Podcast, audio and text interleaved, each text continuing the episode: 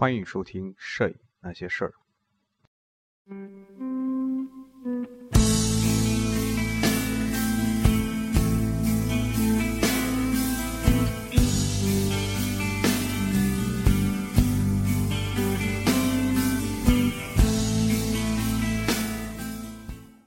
各位影友，大家好，欢迎收听《摄影那些事儿》，这是第六十三期。这期和大家分享一篇文章，这篇文章呢是包坤老师的《辨析当代摄影流行词汇》。那么这是一篇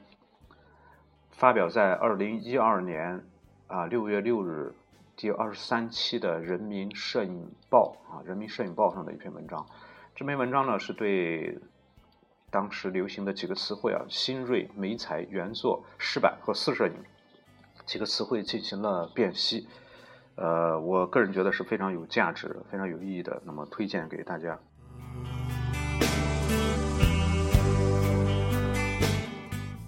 它其中有一个标题，啊，副标题是，还不能说副标题啊，是一个大的这个什么，叫做“四月份当下语境下摄影价值研讨会之死”啊，它有一个编者案，这样给大家啊快速的读一下吧。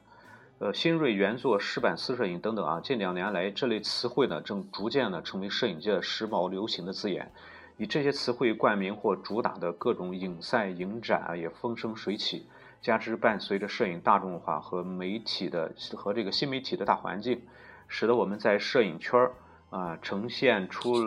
呈现出了一派热闹多元的景象。呃，然而这些。呃，新锐作品的新锐体现在哪里呢？原作照片的界定标准是什么呢？媒材的更新，传统的湿版记忆就是创新和当代吗？啊，私摄影的影像有怎样的价值等等啊？在鼓励和倡导摄影界努力创新与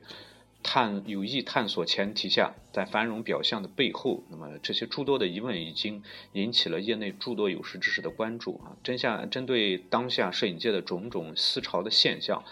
啊，资深的评论家鲍坤先生以其呃专业严谨的治学之风，对这些热点的词汇从各自的历史起源出处入手，在理论上、学术上啊予以集中系统化梳理，并就业内的一些误解加以有理有据的深入的剖析。那么新锐呢，是大众。啊，媒介创造制造出一个大众流行的话题，是商业的广告语，非学术性的词汇。石板工艺呢，是作为一种技术文化，是需要我们掌握和继承的，但应该属于院校的教育内容。呃，而且意义在于让我们的学生传承一种文化精神。历史上有一段时间强调美彩，其实是现代主义艺术快要走投无路的时无路时候的动作。啊，原作呢是传统手工艺艺术范畴的概念。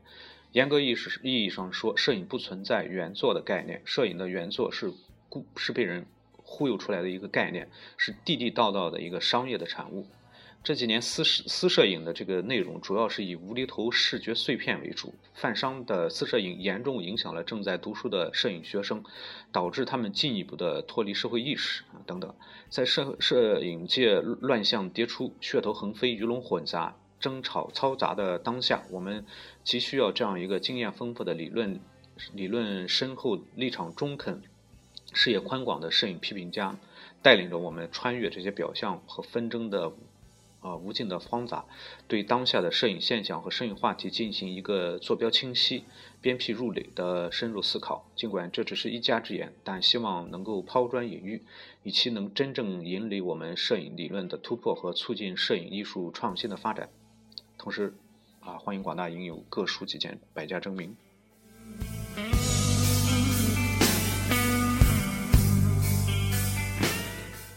那么。在这篇文章正式开始之前，有这样一一一段文字啊。前年、去年是这个是指的二零一一和二零一二零零九年啊，因为这篇文章是二零一二年。前年、去年是一个中国摄影圈特别热闹的时期，这个时期啊，是使前些年本来一些沉寂的一些东西，甚至上世纪八十年代讨论过的一些话题又热起来。啊，如所谓的新锐啊、原作、本体语言等各种各样的现象，啊，甚嚣尘上。有的甚至说是近些年中国摄影太强调社会价值了，大家应该回回到艺术本体上谈问题。这个难道说的是原影像？但这是我家的啊。而且中国的摄影圈还长期存在着另一种现象，即很多话题不分层次、不分领域讨论时，把很多专业、专业的、业余的问题搅和在一起啊，结果成了大杂烩一锅粥，最后越说越乱，甚至一些。此外呢，一些朋友啊对现代的思想学术前沿理论不了解，结果许多话题都是多年前理论学术界早已经解决的，我们反而还把它当做新话题来炒，暴露了这个领域许多深刻的问题啊。这是那段文字啊，我们下面看一下正文。首先第一个问题啊，是新锐是广告语而非学术性词语。去年啊，二零一一年。新锐这么热闹，其实是一些摄影网站编辑们整的词，为了吸引眼球、创造点击率，这是临时抓的一个词汇，无舍无根无据，当做一个大媒大众传媒制造的大众流行话题也没什么啊，但是没有什么学术的意义。去年另一个重要的现象就是 TOP 二十的评选，很多人认为其中一个作其中一些作品的小情作为小情小调，且多是对西方一些摄影现象的皮相模仿。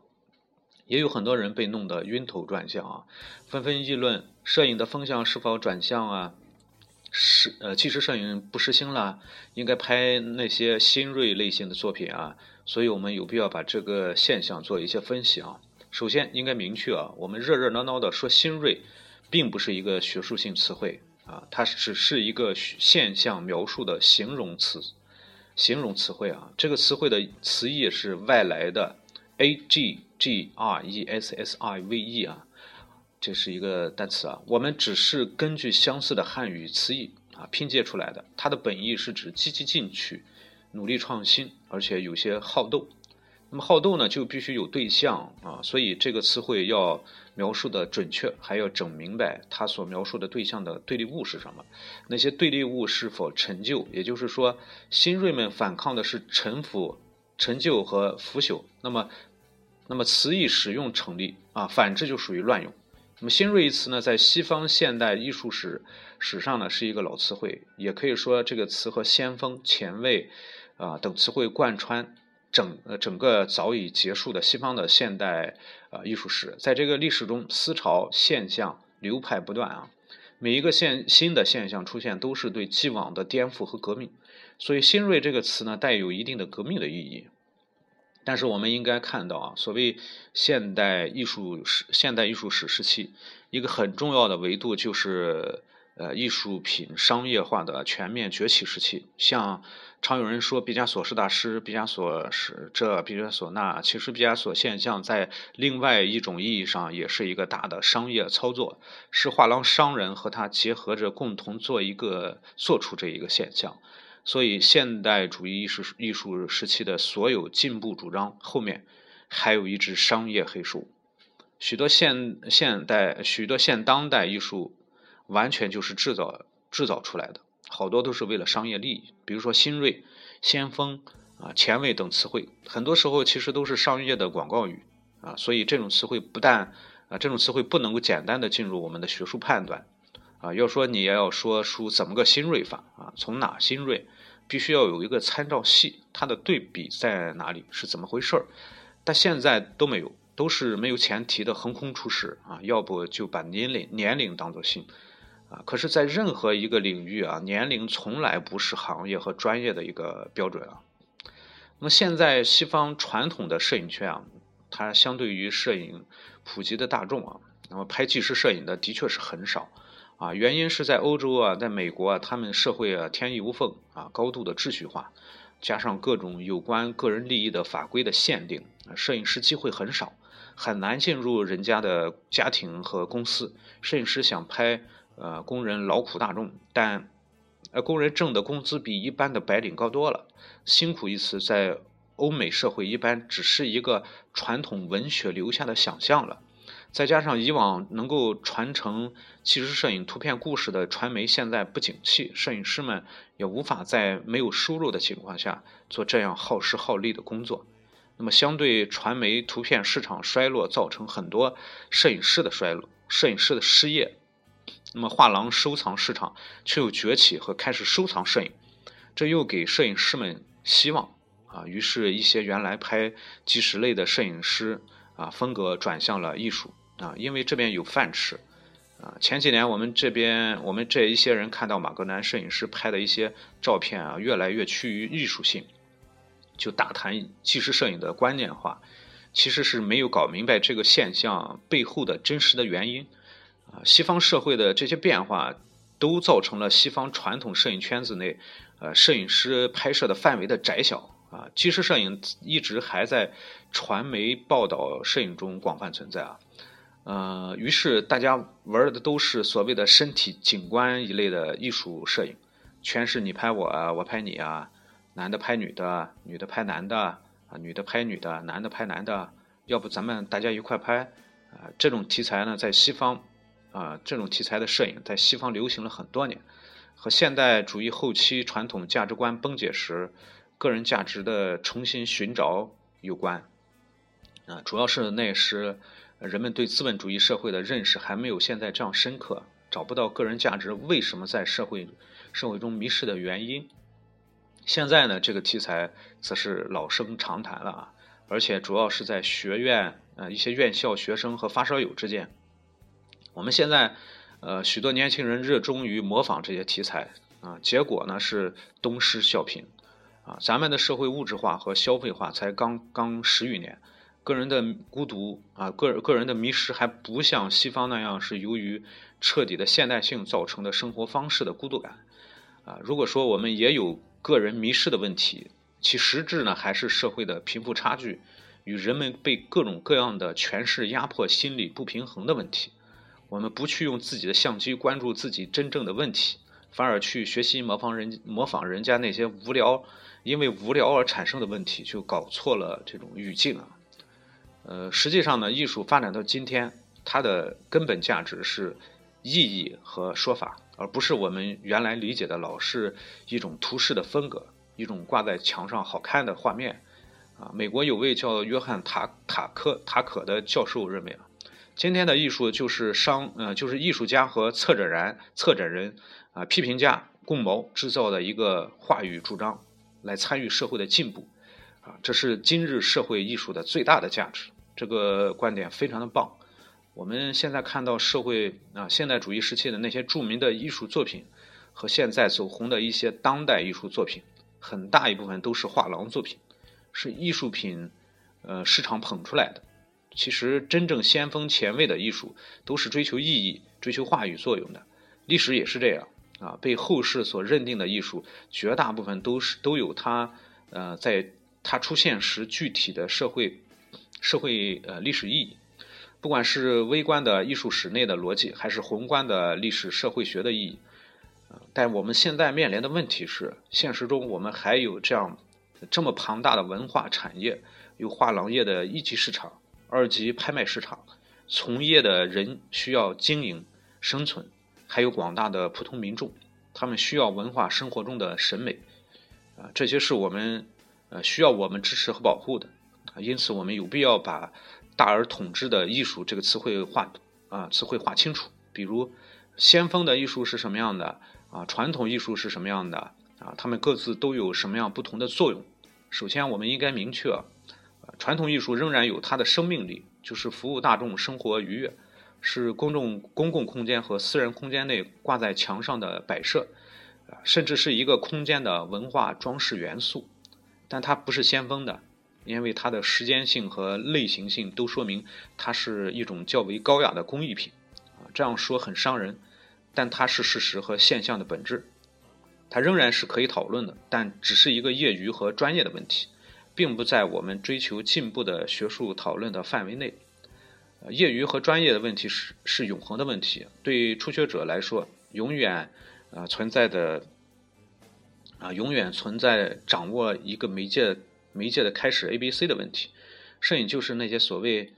所谓的构图、影调等问题。啊，专业问题实际上是一个行业内使傅们的话题，告诉你怎么显得自己很专业、很职业。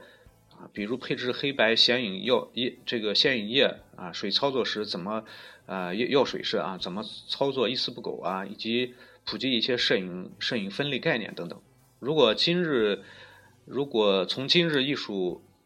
已经发展为某种人类话语方式和追求话语效果这个角度来说，以上两个话题都不在真正的学术范围之内。专业问题如果具有学术性，则必须是有关这个媒介的创新表达层面上的。啊，但是摄影的公共消费性技术特征，留给摄影人企图将其纳入传统手工艺性艺术的可能，可能实际上是非常勉强的。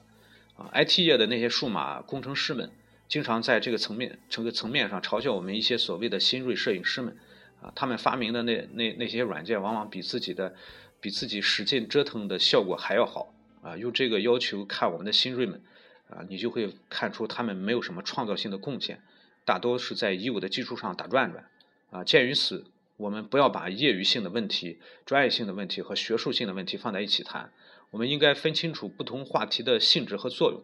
要谈就区别区别开来谈，啊，根据对象、场合、语境来谈。在今天多数情况下，大家是把所有东西搅和在一起，啊，大乌龙的谈。实际上，从19世纪末，摄影作为大众消费技术媒介以来，啊，认真摄影的人一直在努力把自己的摄影和普通大众的消消遣娱乐摄影区区隔开来，啊，一直有个雅和俗的说法。只是到底什么是雅，却随着摄影这个技术性媒介的进步在不断的变化。现在很多现象的背后有一个很大的背景，就是市场。在分析问题时忘掉这个维度，那么许多现象就似是而非。那么实际上，一些新锐是奔着市场去的，他们大部分的作品都是画廊风格的作品，没有什么学术的意义，啊，只是一种好看的表面效果。虽然一些一些策展的。这个策展词啊，转转文，呃，一些梳理啊、空蒙啊、抽象啊等老生常谈的词汇，但看那些迷迷糊糊、语言不详的影像，像一些老传统艺术中一些渲染的迷蒙啊，充其量有些个人的小心情啊。若说和艺术史、哲学有什么关系，就太太扯了这个。而且呢，嗯。这些年，我们所谓的一些新锐影像的表新新锐影像的现象，几乎都是山寨版，都是从国外影像现象抄抄来的。从这个方式和风格，你都能找找出出处。现在，呃，互联网非常方便，你进入 art 啊，或者或者是 photograph 这些关键词，可以非常方便的浏览国际上各种摄影网站。那么看多了，你就可以看出，咱们这些没有什么原创性的东西。无非是把人家一个方式拿过来，换点中国的符号，你觉得新鲜，是因为处于信息不对称的状态，也可以说是你你懒了，你不去看啊，在表面效果上，那些新锐有什么艺术性呢？其实摄影也没有什么艺术可谈啊，因为这个媒介严格定义是叫通用性的消费性的技术。现在现在的一些拍照软件，只要几个美金。就能在网上自由购买，装在手机上拍照，效果比所谓的摄影艺术家们多年来追求的效果还要强大。啊，前些年我们出现，呃，把挂历明信片照片当做学术标准的奇怪现象。现在要警惕把商业化的照片当做学术标准了。这样的现象和以前的现象啊有同质性，就是好看，但缺少思想，其实是一种新沙龙摄影，都是。都是啊，这个远离生活的。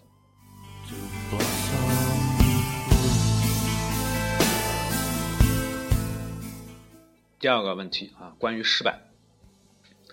前些年忽悠大画幅是专业范儿啊，没想到现在买大画幅相机的人如过江之青，都成了发烧友的基本配置了啊。于是不忽悠了，现在又流行所谓的失败。啊，使用一百多年前的技术，除了制造了一些古旧的效果，并未啊，并未用这种古老的技术与现实发生新的语义的关系。一些人觉得使用了大家都不太使用的冷门的技术，做出了一些奇怪的效果就当代了，这是非常可笑的认识。石板工艺呢，作为一种技术文化，是需要我们掌握和传承的，嗯，但它应该属于院校的教育内容。而且意义在于让我们的学生传承一种文化精神，而不是把它作为一个作为什么唬人的技巧啊窍门来忽悠啊。它只是一门早早就定型，甚至可以说是早就死亡的技术。我们的摄影师没有面对生活和处理题材的能力啊，所以总是期望用一种技术来打造自己和别人的不同。但是现在泛滥的湿版技术，还有这个 PS 技术，他们都是可以消费的，他们都是可以啊这个消费的通用性技术，没有任何别人无法超越的障碍。啊，中国人接触摄影术是从1888年柯达公司将摄影术消消费化之后的通用通用性技摄影术。我们很长时期对早期的摄影术根本不了解，也没有人实践过摄影史，呃，实践过前摄影史的部分。中国人接触的摄影已经是买胶卷照相机然后拍照的时代了。前几年我们一直在呼吁，啊，院校是进行摄影教育的，应该来做一下这个事。摄影系的学生应该不要啊，老把摄影当做一门简单的技术来学，应该把摄影当做一个文化来学。早期的摄影书需要配这个配那个，主要是药液和感感光的材料啊。实际上是一种工艺文化，让学生们理解这个文化啊，他会对所学的专业有更深刻的认识和理解。呃，而且从培养学生全面发展的角度来看了，学生毕业后也不会只是一个简单的照相人才。那时。我利用几次参与高校教师会议的机会啊，呼吁院校开展这项内容，但没有效果啊。直到后来，上海人民美术出版社出呃引入了那本叫做《美国摄影图片制作工艺专业教程》的书，那么各大学才一哄而一哄而起开了这门课啊。原来是大家谁也不愿意下力气去研究，现在啊都在等现成的方法。这倒彻头彻尾地表现出了咱们国人一贯取巧的文化性格。去年在平遥，西安某大学的学生让我填他们的一份调查问卷，里面有个问题是：你是不是认为石板工艺最具当代性？真是荒唐之至啊！北京一个叫孙诺的年轻人啊，他也运用石板技术，自我化妆北洋时代的人物拍照啊，在这种过程中体验历史和政治人物的内心世界。这样的尝试还是有些意义的，能让石板这种古老的技术成为思想艺术创作的手段和啊元素啊。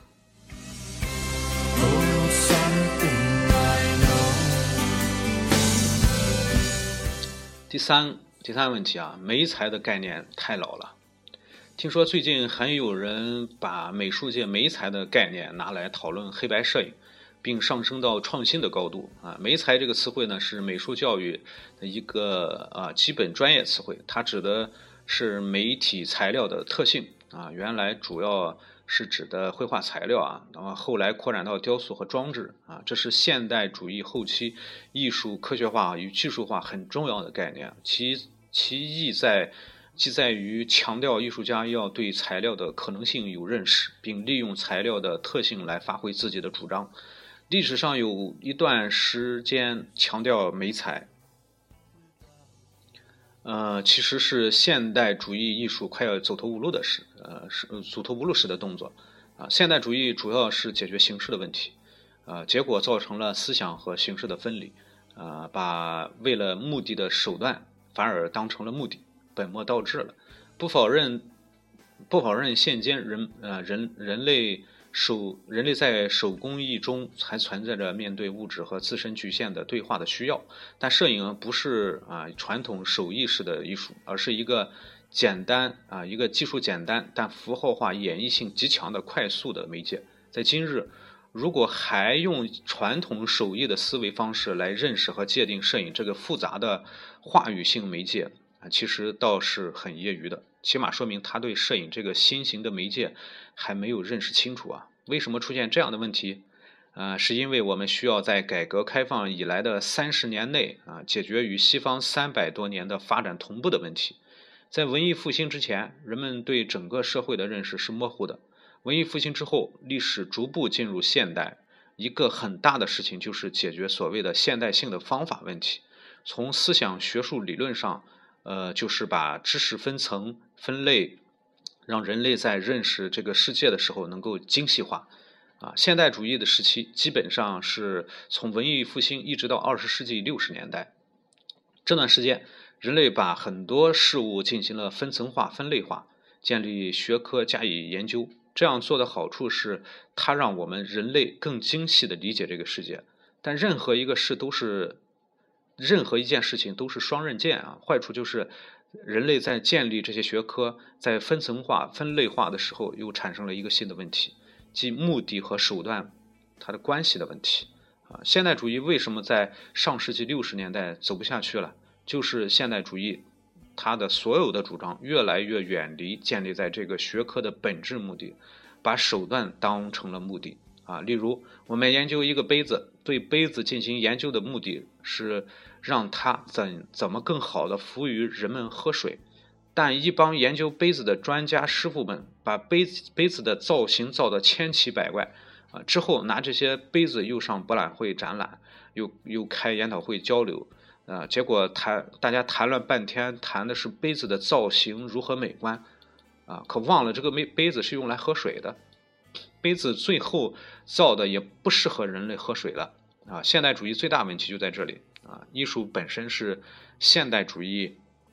时期的一个啊，呃，艺术本身是现代主义时期一个概念。艺术这个词汇呢，也是在现代主义时期出现的啊，之前是没有艺术这个概念的。出现了这个词汇，就出现了一大群围绕着艺术啊，要吃艺术这个词汇饭的人啊。我们要艺术干嘛呢？我们要艺术，实际是为了。人类的生存和文明更合理，而不是说我们脱离了文明，只谈我们自己的艺术啊。例如，现在一些大型的摄影节上请来的一些所谓的国际摄影大家，其实都是一帮行业内的师傅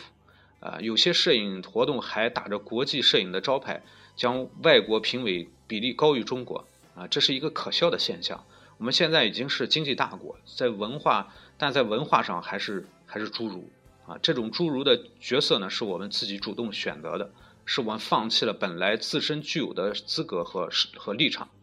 所以这些年摄影界出现了这些乱象的原因是现代主义的问题，是对历史和人的基本价值观没有认识的问题。啊，全是在谈那那碗汤表面上的事儿啊。一个人生活在世界上会碰到各种各样的问题，啊，尊严问题啊，基本生存问题啊，精神自由问题啊，等等。但不管我们面对多少问题，其实人类永远应该采取啊一个正确的策略，叫做两权相害取其轻，不要把一个细微末节的问题来替来代替我们最基本的、更重要、更重大的这个生存的问题啊。所以有人提倡的是纯艺术，提倡所谓的艺术的专业主义等等这些东西，都不是应该，都不应该是今天主要的话题了。八十年代是我们思想解放的年代啊，那时吴冠中和几个呃艺术理论家之间产生产生的一场巨大的争论啊，争论的就是形式主义的问题。吴冠中提倡形式主义啊，得到大多数的认呃大多数人的认同啊。整个八十年代，大家全面拥抱形式主义，为什么呢？啊，因为那个时候我们刚刚从极左的文革状态下走出来，这些主张和态度啊，有其语境赋予的合理性。因文革时只允许突出政治啊，不许突出代表人，呃，精神自由和创造力的艺术性，所以造成了获得解放后大家对艺术的一种突然的狂热，是对单纯强调艺术作品的思想性的一种天然的逆反心理，啊，但是现在回想起来，我们当时没有分辨清楚一个重要的问题，就是我们为了反对极左突出政治那一套，却把真正的思想。正确的思想、正确的政治诉求，当做脏水一块儿泼掉了。我们今天正处在一个巨大变革的时期，从制度到文化，嗯，都是关乎我们未来的重大话题啊，需要作为社会主人的我们去关注啊。还是想想什么是最重要的吧啊。这是第三个问题。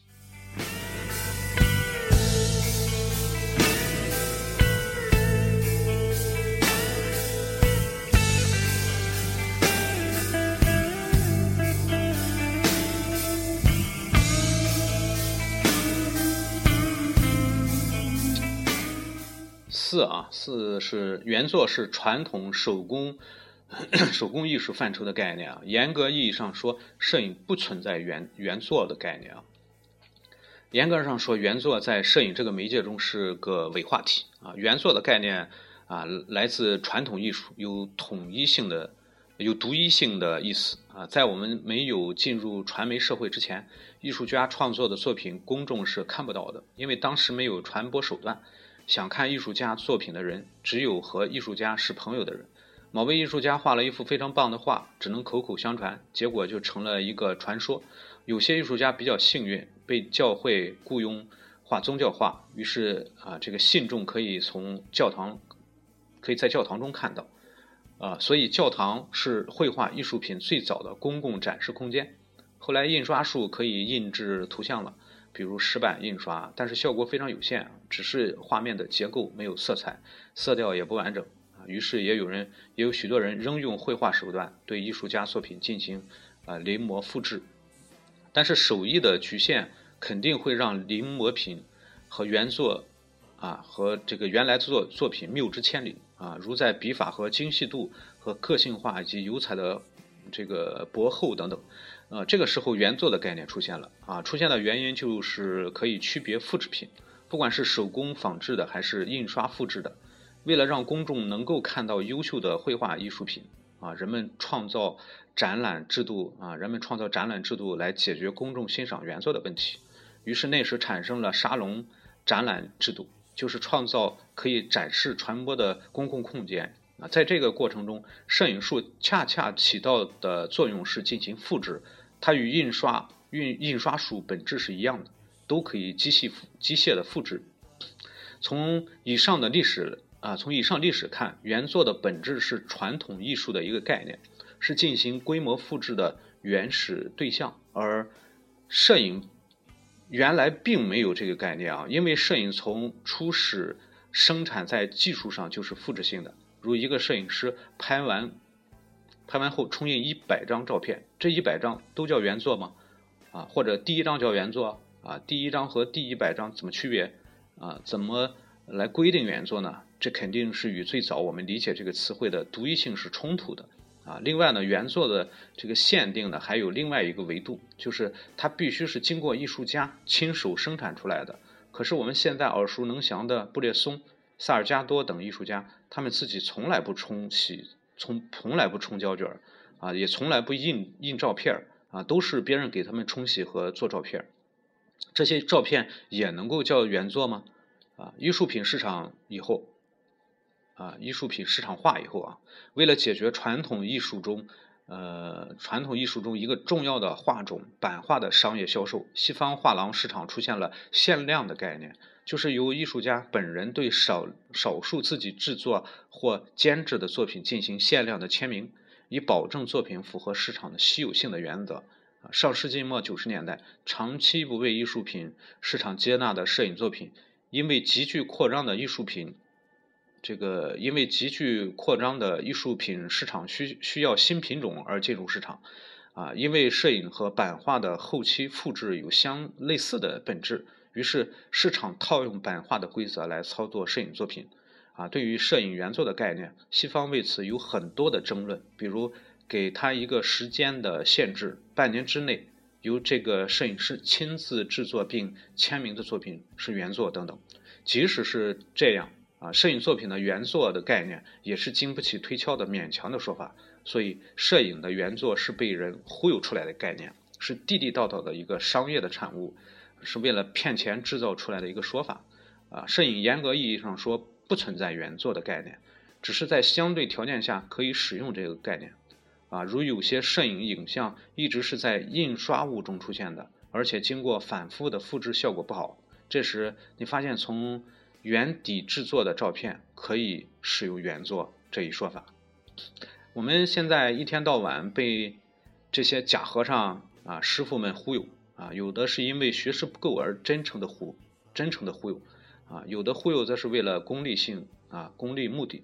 我们这个社会需要把皇帝的新衣拉下来，那拉下来的那个小孩儿啊越来越多越好，尤其是在今天资本主义消费主义市场经济的时代，我们更要更要提倡。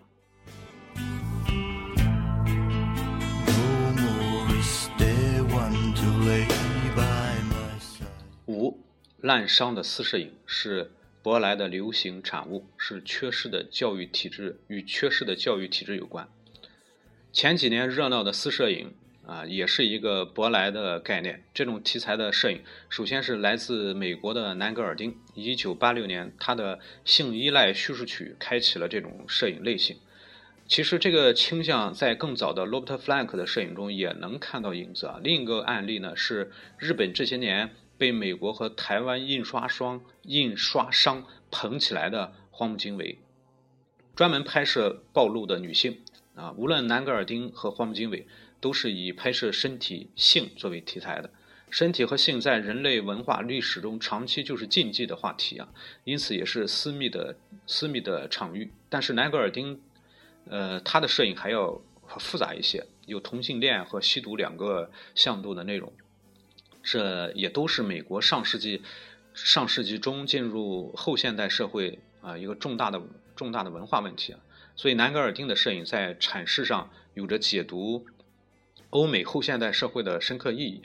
而和荒木经惟的摄影呢，则有另外的文化含义啊。日本独特的岛国文化和现代。和近现代历史的这个跌宕起伏，造成了呃日本人在生命文化的心理上有了许多异于其他文化民族的地方。性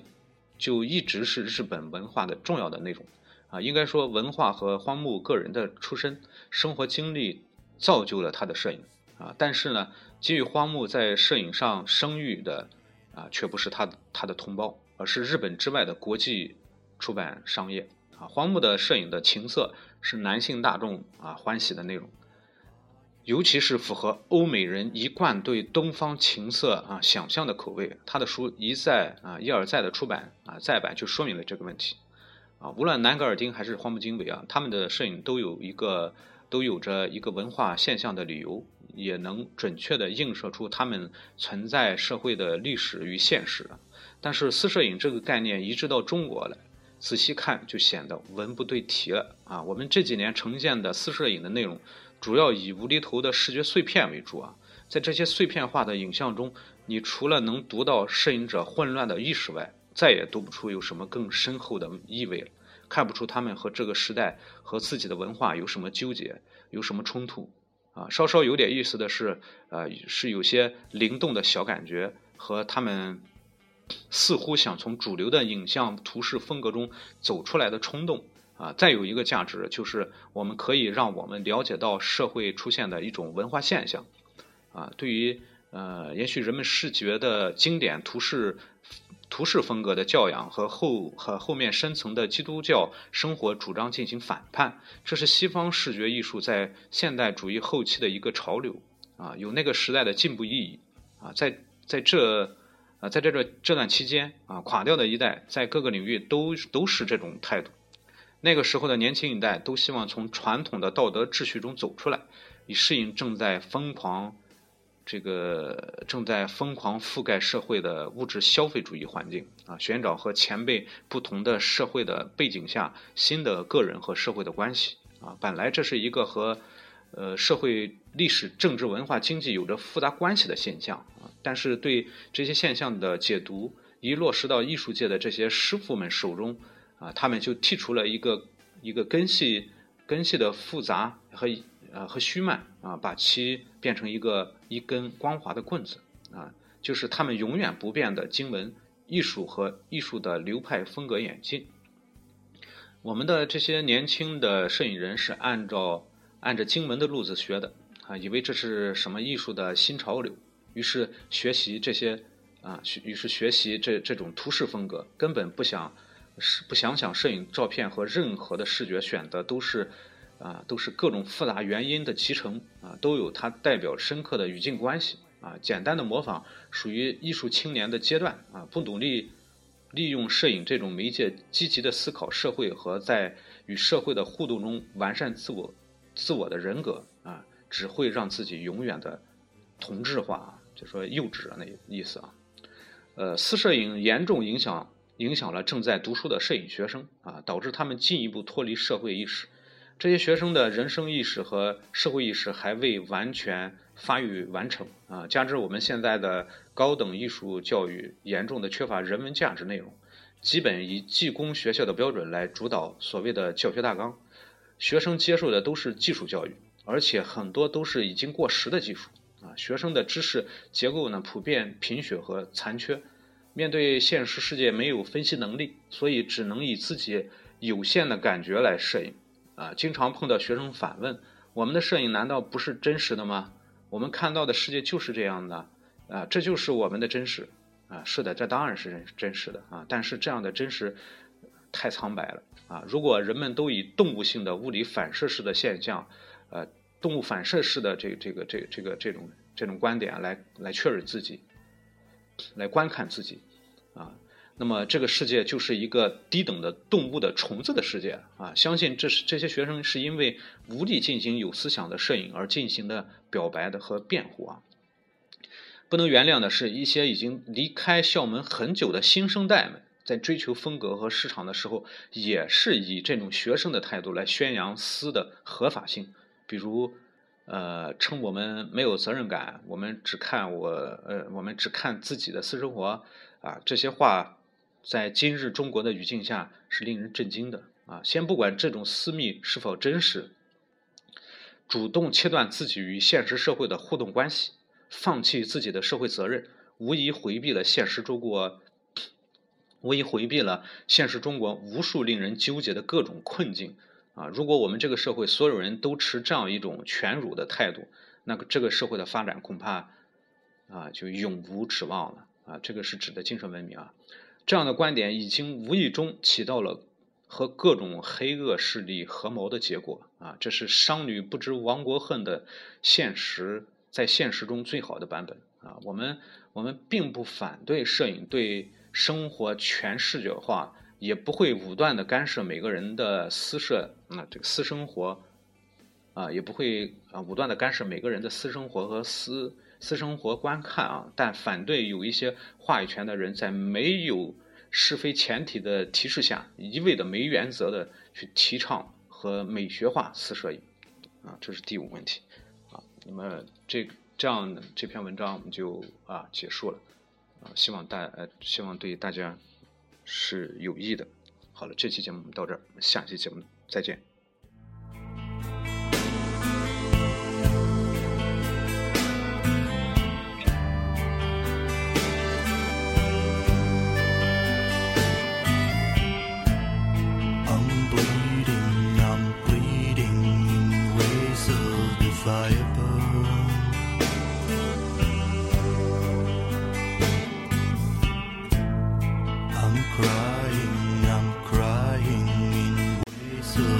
night